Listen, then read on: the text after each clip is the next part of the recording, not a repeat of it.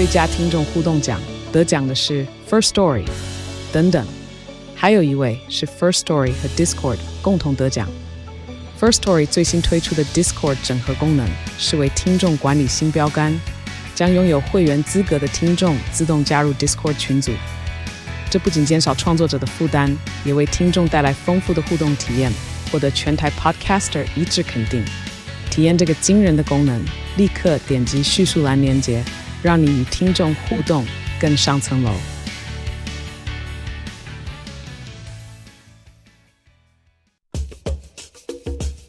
你要泡什么？要泡茶、泡咖啡，可不要泡沫经济；要泡泡糖、泡泡澡，可不要梦想成泡影；要泡菜、泡饭、泡妞、泡书本，就不要政治人物跟咱们穷泡蘑菇。不管泡什么，张大春和你一起泡新闻。台北 FM 九八点一 News 九八九八新闻台，非常特别的是，我们的老台北单元有一个番外篇。番外篇访问的是张哲生，也是我们曾经在这个单元里面访问过的一位来宾。呃，我相信知道《回到华灯初上时》这本书，以及听过我们上一次访问张哲生先生的呃这个节目的时候。大概都嗯约莫理解，他是一位五年级生，呃，而且这个对于四年级、三年级甚至二年级呃时代发生的在台北的事情，呃，可以说了若指掌，有搜集癖，呃，这个搜集癖又跟一般人去拥有一个物件的这种搜集癖非常不同，呃，它是一个讯息、知识和。历史资料的收集癖，我们今天访问他的这本书《回到华灯初上时》，在封面上我们可以看到，嗯、非常这个繁华的一个街区，呃，这个街区的旁边黑暗之中有作者的名字张泽生以及报时光，哎，报时光听起来不像是一个一个人的名字，可以大致上就你们合作。这个书的一个内容，先做一个介绍好吗？好，OK，大家好，我是张德生。啊，德生兄您好。呃，这个报时光它其实它是呃联合报系的一个组织，嗯哼，那它主要存在的缘由是要将联合报这六十年来的一些新闻照片，嗯，重新再汇整之后，以系统性的方式或搭配现在的一些时事，嗯，在网络上去做分享，是。对对，那。就不让这些老照片能够重新的再再出土一次，重见天日。其实我相信，也唤起读者的记忆。对，相信对于那个时代那些记者也是一个好消息。嗯，我我们其实可以知道，我们有看过以前报纸就知道，一一版的版面里面大概能够出现一两张照片已经很多了。可是其实当时去采访的记者，每一则他们去采访每一个新闻，可能都拍一两卷、很多卷的照片。是对，那回来或许编辑一张都没有采用。那在还没网络出来之前，大家可能就会觉得这些照片从此就可能没有派不上用，埋没了。对对对，那其实经由这些照片，我们可以看到，就是台湾这几十年来的一些发展的轨迹。因为我们一般老百姓哈，一一般人不会把底片浪费再去拍街景。是，尤其以前底片那些都很贵，街街景上面的这些人物跟我们也没关系。对，所以会拍街景的大概就只剩下这些记者朋友。对，所以那那那时候呃，我跟他们有合作，就是也也希望能够帮他们将这些我觉得很有价值的新闻照片再次推荐给、嗯、给各位朋友。这样子是在理解《回到华灯初上时》这本书之前，我们要稍稍的做一点介绍。现在的台北市林森北路，在日治时期是日本人的高级住宅区，大正町里面的道路啊。是，呃，到了一九一一年，民国前一年，日本政府开始收购三板桥庄、大竹围一带的农地，开发新社区，并且希望在台北打造一个住宅区，而且是给日本人居住的住宅区。到了民国二年，也就是一九一三年，这个崭新的住宅区被命名为。大正街，那是因为日本天皇大正换年号，对大正。嗯、大正街仿效京都棋盘式的规划，建筑物是独门独院，那这个建筑，而且还是这个日洋混合的住宅，对，还接通了非常重要的 sewing system，、嗯、这个下水道，嗯嗯嗯、是并且提供了电力和自来水，可以说是台湾第一个由民间开发的现代化社区。你的这本书就是从这一套知识的背景，呃，或者说这一段这个历史阶段的历史知识，从这边开始，嗯，主要是一九一一年台北发生一个很严重的台风，嗯，然后那个时候台北市区就很多地方都被淹没了，嗯，所以才让当时。的台湾总督府，日本政府决定说，刚好利用这个，就是有破坏之后要做建设，嗯，利用这个时候，然后他们要找地点，也找在就是离当时最繁荣的，就是台北市西西区，那时候西门町啊，或者是我们后来讲的城中区那一带。距离比较近的，那就挑上了现在我们知道调通商圈的那一个区域。嗯，他们就因为当时可能也不会到东区那边，那是那已经是视为一个非常荒凉的一个地方。你提到调通，嗯，商圈。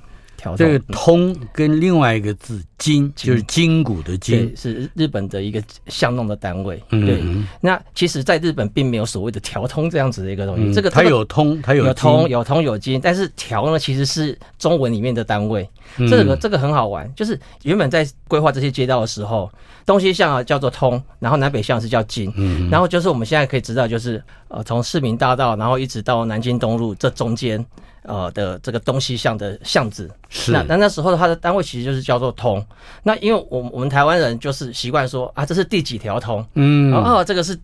第一条通、第二条、第三条通，所以久了以后大家就会省略，就把它叫做啊条通条通，通，对，所以就变成一个属于啊日本时代的台湾这个地方特有的一个算是。巷弄的一个单位，特别的、嗯、日本人，他们日本人也没有，没有，对对对。那我们以前在日本人来之前，也没有所谓通这样子的一个单位，嗯、所以蛮有趣的。我觉得这个是一个世界上仅有一个地方把巷子叫做条通的。它也是当时台湾的称呼单位跟日本的名物呃结合在结合在一起的。对，呃，回到《华灯初上时》这本书，主要的一个叙述和呈现的内容。也就是在我们今天来看，大约就是，呃，从前称十四号、十五号公园预定地的这两个大区域，嗯，也就是现在的南京东路以北，嗯，林森北路以东跟西两块。呃，可以先把这一整个街区原先在至少我们有有这个刚刚记忆的。刚刚提到的这个十四十五号公园，那那那一区一其实一直延伸到现在比较靠中山北路的那里，以前是整块是公墓，那时候对，那时候叫做三板桥日人公墓。那它主要就是我们刚刚前面讲，在它比较南边的就是那个大正厅的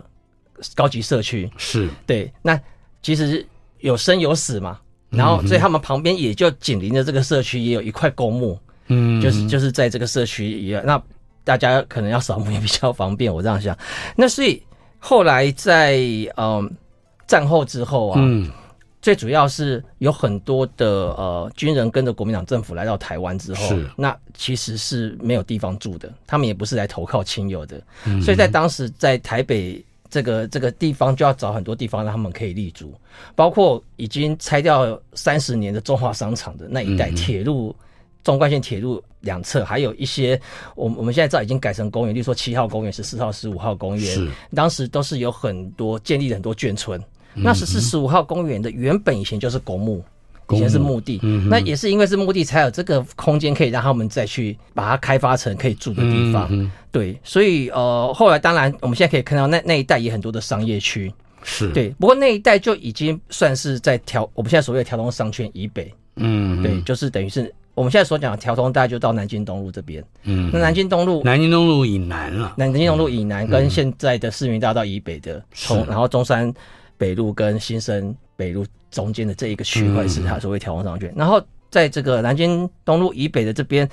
其实就是很多人会讲说啊，去五木街啊、林森北路的这一个区域有很多的呃，因为战后有很多美军。嗯，哦，有有驻台美军，那在这个林森北路底靠那个，就是我们现在讲花博公园、嗯、民民族东路那个地方，以前有一个美军顾问团，是。对，所以有非常多的美国人美美军会在、他就直接从这一条路从北往南往南，对、嗯，所以在那里其实就在差不多一九五零年代、六零年代有非常多的 pub 就应运而生，嗯就是美式的 pub。跟这些 pub 到了一九八零年代都还存在的，而且都还在聚集在现在的德惠街、双城街。农安街那一带，对，那我们讲的条通这边就比较多是日式的俱乐部，嗯嗯，也就是说从美式到日式，也就是几个街区的走步行区，对，主要是八零年代日本经济复苏之后，他们很多的到台湾来，然后很多的日本人会来台湾出差什么的，那他们就会觉得说，哎，这个条通商圈这里面的规划是非常。接近他们家乡或是日本当地的一些规划，因为其实原本就是日本人所规划一个高级社区，嗯，所以对他们来讲会更有亲切感，是这样子的一个一个产生。是我们首先啊，一九五零年代就是你刚刚说的美军顾问团进驻之后，这些酒吧、餐厅、舞厅、旅馆、舶来品店，还有对一品店啊这些啊，出现在中山北路和林森北路。或者是包括民族东路往南、嗯、延伸到原本大正廷这一带，对对，也就是你刚刚所说所说的条通商圈。对，这个条通商圈，嗯，对你而言，嗯，也应该是有一段距离了，时间的距离。我的意思是，对对，那个你小的时候恐怕他他都我我他繁华的时候我还是学生嘛，嗯哼，大概会到那一带也只会去玩具反斗城。对，反玩具反斗城更晚了，更晚，一九八七年才有。对对对对，那我不过我小时候曾经跟我爸爸去过一次那里，嗯嗯，谈谈你的印象。因为因为那时候我妈要要要求我爸带我去啊。哦啊，就是他不能自己去。对对对。但是那一次就蛮好玩的，就看一看到一堆老男人在里面唱歌，嗯，那当然也看到很多哦呃会陪酒，就像我们看那个电视剧《华灯初上》。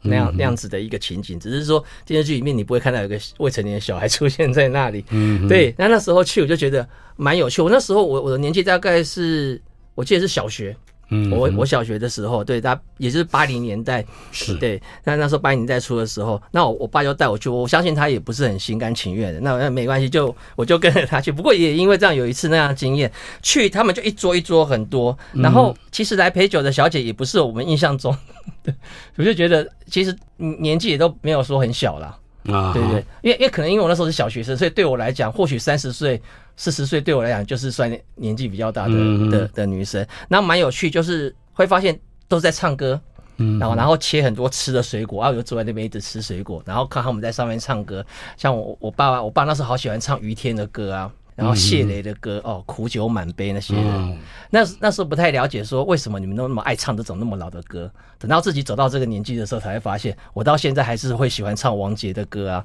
张雨生的歌。嗯、那个对每个人来讲，就是他的青春年少的时期的歌，可能在他的心中会留有最深的印象。是对，那那个时候就觉得说，哇，原来这世界还有一个这样子的一个园地，蛮有趣的。嗯、那其实印象是蛮深刻的。在你华灯初上回到华灯初上时这本书里面，嗯、呃，我特别注意到作者序 是以一个排着年代来去，也并不见得是真正回到记忆的深处，是呈现细节。这个作者序而是一个好像是 sketch、嗯。这个作者序是这本书最后写的一个部分。嗯，一般来讲，我们序好像是最前面写的。嗯，我整本写完以后，我发现说，其实八零年代对我来讲是意义蛮。重的，所以你把它放在八零年代。原本我们是以八零年代的条通商圈为主题，因为这个是配合这个电视剧，它是发生在那个八零年代的时空。是，可是后来我会觉得，其实对我来讲，八零年代有很多东西是。给我很多很深刻印象，例如说任天堂的红白机啊这些东西，或者是说解严的这样子的一个氛围。所以当时我就跟出版社说，我想写一篇叙事，把八零年代拆分成十个年，啊，就从八零年到八九年，那每一个年，每每一年我就会举一件对我来讲印象很深刻的事。那同时也呈现出整个台湾社会在八零年代一个巨变，它中间的一一个变迁。其实八零年代不只是对台湾来讲，对于整个世界都是一个很重要的年代。是，而例如说影视圈也把八零年代出出来的电影称作为就是经典电影，那个那个称为一个黄金年代。那个那个时代也是一个科技的大跃进。你你电脑可能从所谓的八零八八那时候的那种 Apple Two 的。一下跳跳跳跳跳跳到那个哦，运算速度很快的，然后游乐器也是八位元跳到十六位元、三十位元。现在你说给你一个十年，你去看手机的眼镜都不会有这么大的眼镜，顶、嗯、多就是荧幕变大，空间变大，可是没有什么。可是在在八零年代，我们自己这样走过来，就发现你从卡带，然后变变变变到有 CD。嗯，不不，光是我从一个东西的变化，就我就吓一跳。一九八零年的整整的，就是那一年，是。是我学会打飞镖，而且就在你所描述的条通商圈的。在北边射飞镖，嗯、但是，一九八零年更重要的是，那个时候我记得好像还是有那个打乒乓球的黑白球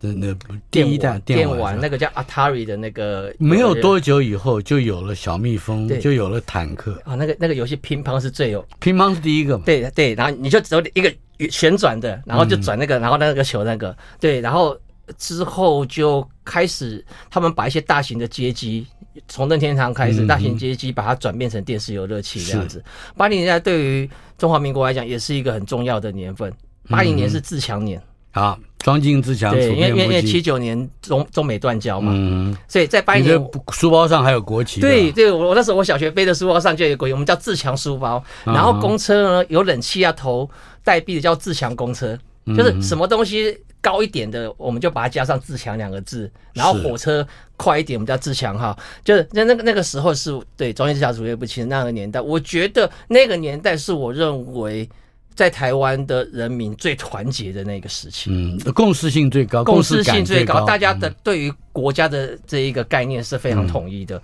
然后包括在这个年代的中期出现那一首《明天会更好》，也是当时我觉得。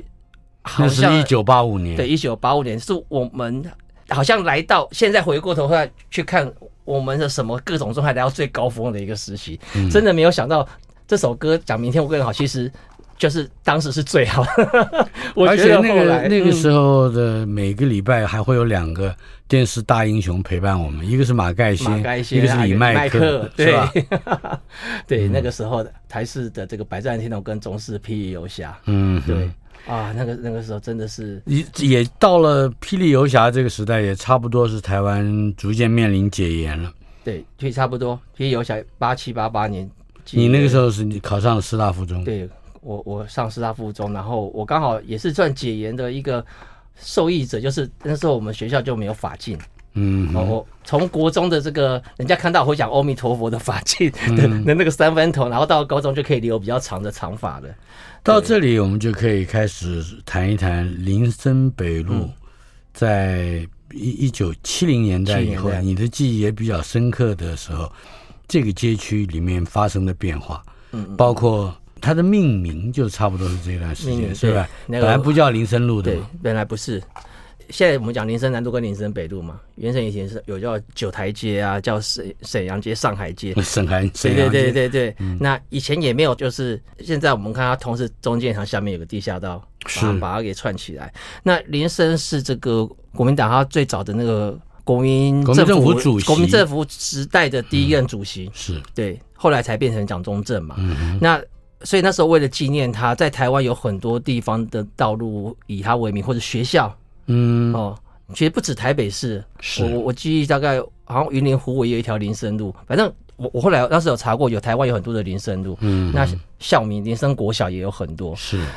以前小时候我不懂，我以为林森是这个地方很多树嘛。嗯，哎，林森这两个字就有五个木了，呃，有人讲他叫五木街，所以后来长大才知道说，哦，原来林森是个人名，而且在总统府前面的这个介寿公园，那个以前我们叫介寿路，那边有公园，有一一个铜像在北一女那个校区外面，它就是林森，嗯，哦，然后就在那个大概公园路口那个地方有个林森铜像，所以那时候才了解说，哦，原来他是对于中华民国的历史上来讲是一个很重要的的人物，嗯嗯，对，那后来。改名为林森路之后，其实，在那个时候，一九七零年代，它都还是比较是维持像住宅区的的那一个形态。那个时候还没有说像开发成这样子，是。最主要开发还是我们所谓像八零年代，嗯，开始日本经济比较复苏了，那他们有很多的企业，新力啊，就我们现在讲的索尼、索尼啊，然后或者说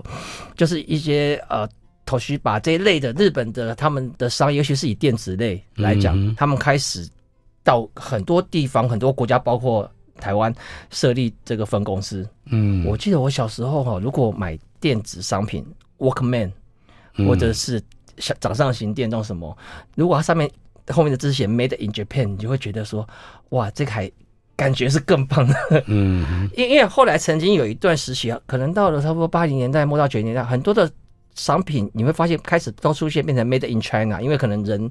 人工的比较便宜，开始转移会。应该是说，先变成 Made in Taiwan，然后后来又变成 Made in China。那那个时候，我们在买一台电器的时候，后面就会看它到底是 Made in Taiwan 还是 Made in Japan，就会觉得说 Made in Japan 对我们来讲，小时候的我来说，日本制造就是一个品质保证的那个那个感觉。对，那那个时候的日本的工业就会觉得说。他们在科技的这些方面，可能也是我小时候看的卡通的影响。我们看到的那些科学小飞小鱼铁金刚，嗯、他们都是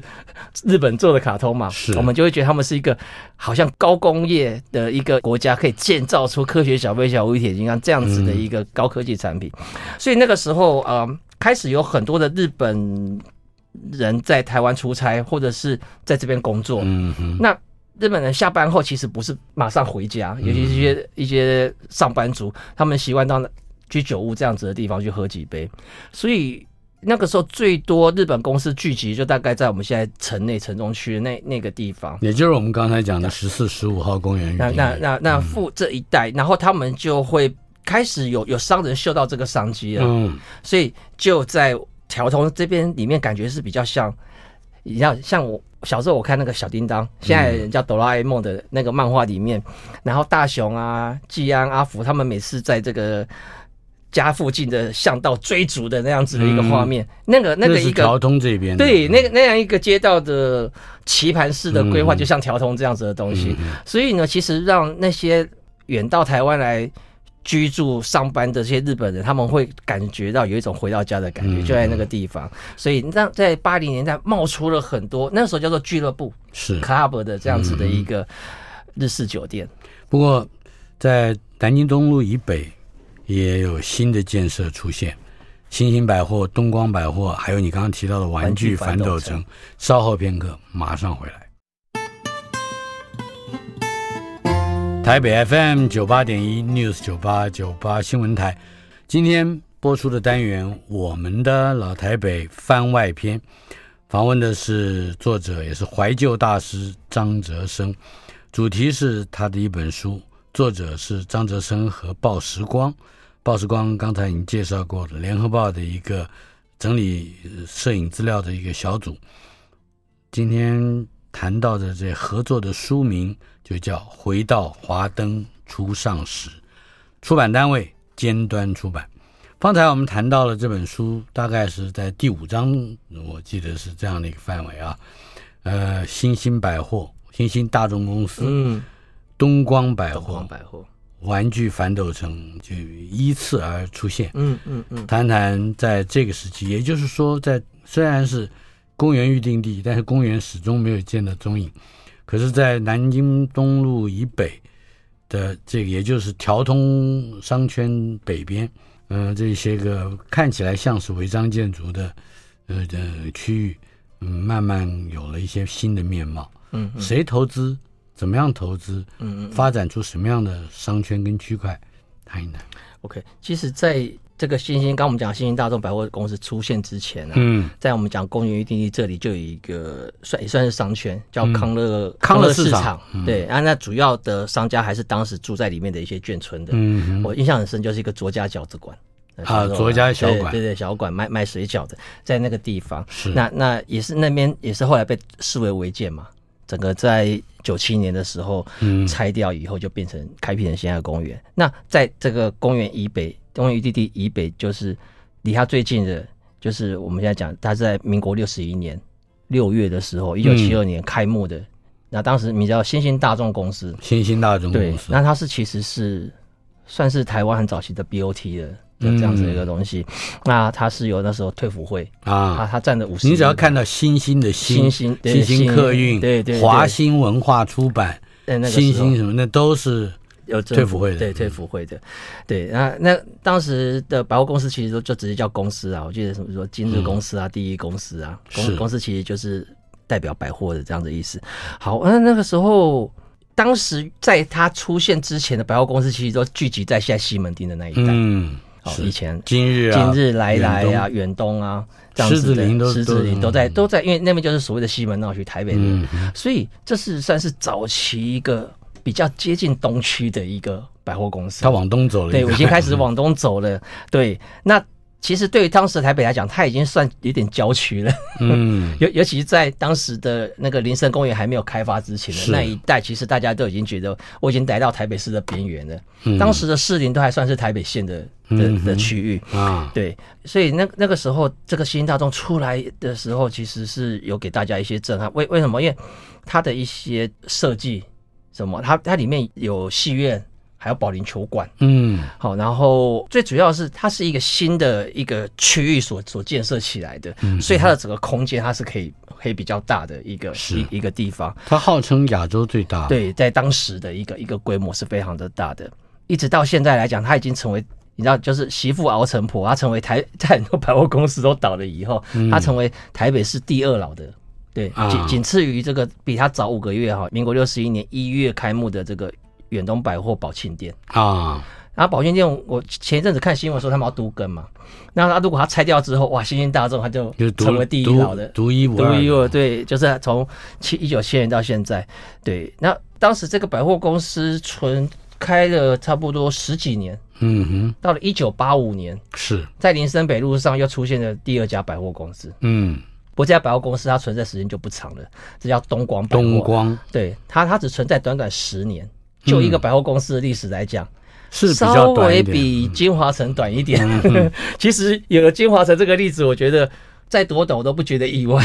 嗯、就商人来讲，唯利是图嘛，这很正常的。那如如果生意做不好，就直接会结束掉。现在如果我们经过这个林森北路跟锦州街口，嗯，然后然后你可以看到那栋最高的建筑物哦。转角处的最顶端，你你还是可以看到“东光百货”四个字。嗯，它那四个字还是没有拆下来，可能太高了不好拆，就在最上面的地方。那那现在下面就是一些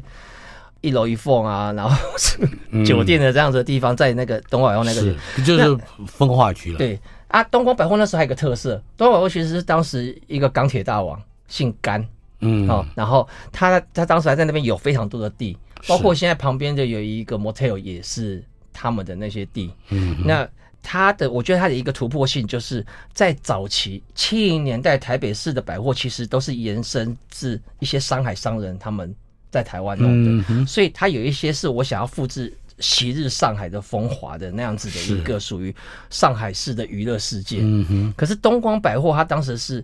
已经有呈现出日本百货的那个那个感觉，对日式百货，只是它还不算是真的有跟日本百货合作。意思是到后来，像所以在经营上面跟日本没有关系，比较没有关系。后来像像永琪跟东吉呀，然后星光，星光它原本一个星光百货，后来他们跟三月百货合作也出现了。那时候会比较才开始真的是跟日本百货有合作。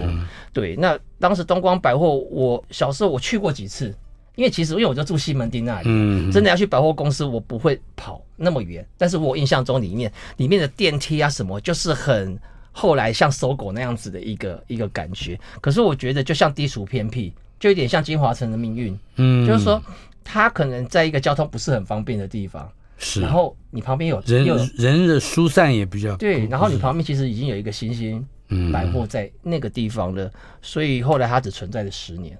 对，嗯、那这两个百货对我来讲算是。这个条通林森北路，我小时候会比较常去的地方，因为酒店那些不比较不可能去。那还有后来在在一九八七年的时候，又出现了一个哇，对我来讲是非常重要的一个地方。嗯，它叫玩具反斗城啊。现在美国玩具反斗城已经倒闭了哈，可是台湾到了一九八七年，就差不多是解严时解严的时候，解严的时候，那个时候。我记得我小学哦，国中那个是已经是已经是已经是我国中的时候，嗯、那那时候玩具反斗城真的有一种，就是你发现原来卖玩具可以卖到这样子的一个，嗯，已经脱离我们小时候逛杂货店或是逛夜市看到那种玩具摊，它是一种你以家乐福这种仓库的概念去呈现，就是你是被淹没在玩具里面。你知道我们以前去逛百货公司，总是会很期待走到那一层有卖玩具的某个角落有卖玩具的楼层，是对。但是呢，你没有想到今天来到一个地方是你你不是在说我要去哪一层有卖玩具，而是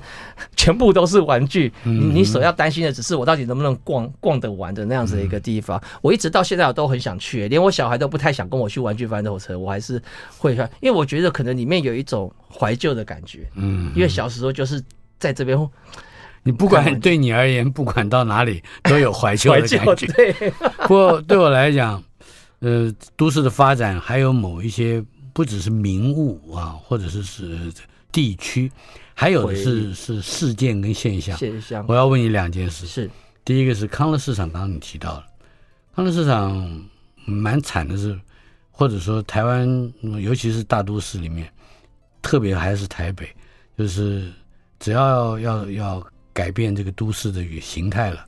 要赶走一批住户了，它就会发生一次火警。是，而且通常是聚居的村落，呃，不管这个村落已经聚集在在那边十年二十年，对，呃，人们的感情如何，一把火，呃，无名火，不知道谁放的就烧了。西本愿寺就是一个，谈一谈这个康乐市场。康乐市场那个时候就是在确定要拆之前也，也也发生了几次火警。那不晓得那那火，当然有有人是说哦电线走不小心的，也有人说是居民。不满要抗议自己放火烧掉，包括像我刚刚前面讲西本院士啊，或者是台北圆环圆环夜市什么，其实火有一个很大的功能，就是它可以快速的去整理这个区域的一些。建筑物整理就是对，就是 解决不能就解决钉子户的问题了。类类似，因为在那个时候，其实他们会觉得我在这边还住的好好的，嗯，那你你凭什么把我们赶走嘛？可是如果当那个建筑物不见的时候，也就我有重建一途了。嗯哼，对。那当然很多东西，我们我们就只能够去，就就像很很多人常常在后来很多就说啊，台湾的一些都更案都常常会出现一些无名火，不晓得从哪里来的那。那当然我，我我我也不会去做过过多的揣测，只是说都是很碰巧的会这样子。那当然，在康乐市场也是。刚刚前要康乐市场，其实有一件事情我非常感慨。康乐市场在当时一九九七年的时候，那时候要把他们变成要公园的时候，已经把他们赶走一次。嗯，就是把这些居民、这些市场，他们那时候就退到这个先兴大众百货的东侧那个巷子。嗯，那边有一栋叫做金财神大楼，是的地下室。他们就是哦，那时候大概有一些摊商觉得我还想继续营业下去，嗯、他们就退到那边的一个地下室，变成了一个二代的康乐市场。嗯，可是，在今年的大概一月底二月的时候，呃，一个摊商就是主动到我 FB 跟我联系，他说我们要结束了。哦，呃，有就是在经过了这个二十多年之后，这次真的要结束，因为业主这个大楼的主人他们要、嗯。收回去要可能要都更，或者是要做其他用途，这个地下室不租给他们。是，那这些摊商年纪也大了，嗯，那也也很多人就觉得我就这样子就就退休了，小孩子他们可能也不想让他们接，对对，那那其实苦过来也不会去希望小孩要再接这些东西，嗯、所以那康乐市场在今年初就正式就是走入历史，是，就是被赶了两次，那时候那时候我还特地去拍，我做了一些影像记录。其实你是到任何地方，只要比如像我记得你阳明戏院，对阳明戏院我也去士林那里，对对对对，他拆掉阳阳明戏院的老板那时候还还有一点不满我，就是就是我给他们爆出来，然后搞得很多记者跑去问说。哎，你们要你们要停业了，要什么什么？嗯、他们原本想说，就在一个很没有压力的状况下就休息，然后还出来开一个记者会说这样。对啊，我像我最近我基隆的这个天桥拆了，我也。跑去，然后前一阵子上个月世贸那一个三十，就是哪里看到你了，那里就就表示对对快要不存在。你讲的很好玩，是这意思吗？有有有有一次，我我只是发现有个地方天桥很漂亮，我拍了放上去，很多人就说啊，这里要被拆掉了。我说没有啦，我只是 我我只是觉得蛮好看的。对，但当然我我不想变得像柯南一样，就是有他出现的地方就有人死嘛。那对，那所以。没有死了，有柯南在的地方死了五百多个人。我我我只是觉得尽我的能力能够去做记录，尤其有时候我现在再回过头去看，像当时建成圆环要拆，我也有去拍影片。那你现在过了好多年之后，你回来看那些影片，其实你会觉得还蛮蛮珍贵的一些影像记录。嗯，而且现在有时候会觉得啊，好想回到不用戴口罩的那个时候。访问的是张哲生，嗯，不要忘记他的《回到华灯初上时》。可以说是折腰的为我们保留了关于十四、十五号公园在预定地时期的那些个图像记忆。稍后片刻，马上回来。台北 FM 九八点一 News 九八九八新闻台，我们的老台北今天进行嗯一个番外篇。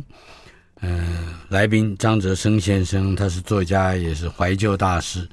主题是这本书，尖端出版《回到华灯初上时》，作者就是张泽生和报时光小组。呃，刚才在广告期间，嗯，哲生提到了。你你一直想讲一个，嗯嗯嗯，把鸟居，啊，这可以说是作废的建材，当做是建筑物的支撑物，这样一个奇景。因为在这个林森公园、康乐公园变成公园之前，这边曾经是很多人居住的地方，哈、嗯，也有后面后来所谓的什么呃违建眷村的这样子的一块区块，那这些都是当时就是跟着国民政府来台湾的军人，他们在这边自己盖的。嗯，那在那个时候，原本这块地它以前是公墓。所以你在那里面，还你会发现它还存在着很多那种日本时代所留下来的鸟居，嗯，一些比较大的人物，像当时有一个呃首任的台湾总督，就他就葬在这边，葬在这。那因为他当时他有说，他希望能够葬在台湾，是对，当然他也不晓得台湾会这么快就就就就光复了，就就不就不是日本人的了。所以当时包括一个他的鸟居，他他的侍从也有鸟居。那那那时候。的呃，这些军人他们来这边盖房子的时候，他就发现，哎、欸，他他可能不太清楚鸟居是什么东西，并不知道是木对的一部分，对，不是不是，他就觉得这只是一个建物，嗯、所以他们就依附着这个鸟居的这个很粗的这个横梁啊木头，就。把它当做建材的一部分，把它当做栋梁，对对，就把它盖成房子。所以我在这本书里，这本书里面也有一些照片，可以看到那个时候的这个一个违建眷村里面有很多，你会觉得，哎，怎么会有这样子的一个横梁出现？嗯，然后后来这些房子被拆掉的时候，当时拆除单位就有发现这些东西好像是可以值得被保留下来的，所以他们有特地的去把它给留下来。那后来有留下两两座鸟居，是，那他们先被移到新公园。就现在二二八公园的这个博物馆前面那边去放置，嗯，然后大概到两千年初的时候，林森公园这边整顿好又放回来，又放到林森公园了。对，然后林森公园里面有个岳飞像，对，岳飞像是更早的时候，对，他是九二年的时候，那时候市长还是李登辉的时候，嗯、那岳飞像的生成在当时就两个用意，一个因为他原本是公墓嘛，嗯、要镇压这些鬼魂，是，那第二个就是岳飞像的下面有四个字“还我河山”，也就是也是在再度的彰显当时的。台湾国族信仰嘛，对，就是要光复大陆国土的这样子的一个、嗯、一个想法，对，这我我想说特别想提一下这一个鸟居变成一个建物的一部分的这样子的东西。嗯、我觉得你应该还有很多的故事，特别是有一些故事是发生在我们身边，而且还蛮蛮凄惨的。以后我们一定会有机会谈到。海专跟东西南北打架的、呃、西门町的那个七八百中华路决战中华路的对七八百个人在在血拼，但是今天我们要讲的，我觉得是那个血拼之后火拼之后的后果，到底是由谁来收拾？这也是在老实说，也就是在这个林森北路附近条通的这里是有一个医院。我小时候还碰到过一件事，把一个车祸受受伤的，我高中的时候。把他送到青城医院去急救，嗯，嗯呃，但是他们收吗？收，嗯，他，因为我们听说，我跟我们邻居都听说，他们是什么人都收的，嗯，对，嗯，谈谈你所了解的庆生医院，因为条通这边就很多喝酒的地方嘛，嗯，那喝酒的地方就容易出事，所以啊，然后这边又很多的是所谓的帮派分子在这里，嗯，那他们很多是有案底的，或是被通缉的。嗯。所以，如果今天真的受伤的，不管是枪伤啊，被被刀砍伤，他们不敢被送到那个所谓大医院。嗯，那会明明附近就有个马街医院嘛，会因为会被查出来，尤其要这个这个一定，如果是发生枪击案，警察一定要介入来处理的。是对，那那当时在条通商圈里面就有一间叫做庆生医院，他他号称就是说。如果庆生医院救不活的，然后在这边地方也救不活了。然后，然后什么人都说，刚刚您提到他什么人都说，其实他的用意就是说，他挖子弹的外科手术非常精良，没有对。然后，所以那个时候在那边的这些不敢到大医院去的受伤的这些，算是我们所谓讲黑社会分子，他们就会就近就送到庆生医院去治疗。嗯、那庆生医院也是以这个救治这些黑社会分子闻名的。那有趣的就是说，因为随着时代的改变，后来政府也规定，你庆生医院收病人，你还是得通报。是对，所以呢，其实后来黑社会也不会再特别送去庆生医院的，因为。我还是会被你报出去嘛，嗯，那庆生医院总要转型嘛，然后再来就调通，后来也没那么繁荣的，嗯，所以到有一年在两千年初的时候，庆生医院现在改名叫庆生诊所，诊所，然后所做的项目也不一样，做医美，医美了，医美的，所以所以后来有有一有一天有看一个新闻就很好玩，就也是有人刀伤，然后在这那边砍砍杀杀，然后就送到庆生医院，嗯，因为可能他们的资讯没有 update，就想说 啊，以前老大都说就是送到庆生医院来，就一进去他说，嗯，你这边哦。帮你缝双眼皮可以啊，缝肚皮的话，那麻烦您还是要送到马街医院去。嗯，是，就是我还我也记得庆城医院当时其实是救命的单单位啊，而且不论好好人坏人或者一律收了，一律都收。对，到了一九八八年以后，嗯，你的人生之中出现了第一位不姓蒋的总统，呃，然后到了一九八九年。爱到最高点的歌也来了，是是。从这个阶段，也就是解严之后，对你而言，嗯，有没有兴起一些新的人生的感慨，或者说，特别是在你这个回忆旧的过程里面，有没有新的发现？其实到八零年代哈，对我们家哈影响最大是在九零年。啊，股市大跌，是，因为因为因为我我爸在银行上班。嗯，那那大家如果有回去看这个金融发展史哈，这八零年代中期那时候台北股市开始涨，狂涨，嗯哼，那真的是很可怕，从两千多点给你涨到一万点这样子的。那当时我爸就做了一个决定，他就把他的退休金哈全部拿去买他们银行的股票。嗯哼，我我爸也走了二十年了，一直到这个都还成为我妈每次都会拿出来讲的。然后呢，就没没想到在九零年的时候从。呃，一月开始到二月吧，到十月八个月内，从一万两千点哈，一直跌到两千点，跌跌掉了一万点。对，然后所以打回原形，打回原形，那也不想让多少人去跳楼哈，那真的是，所以我们家也算是一个受害者。不过，不过这个东西其实在我小时候我没有感觉，因为我爸当然不会跟我们讲这些东西。小时候。他他不会跟你说啊，我的财产现在缩水到什么地步？嗯、所以刚刚前面讲到，对我来讲就还是比较是娱乐界的。那时候八五年、八八七、八九年，在这几年有一部电影对我影响很大，嗯、我印象很深，就是《回到未来》